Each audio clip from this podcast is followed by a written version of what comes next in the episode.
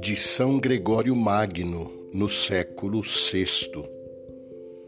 Que, pois, ou que espécie de sentinela sou eu, que não estou de pé no monte da ação, mas ainda deitado no vale da fraqueza?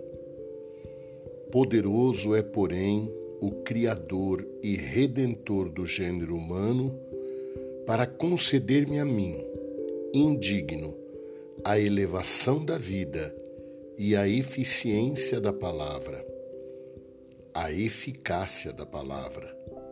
Por seu amor, me consagro totalmente à Sua palavra.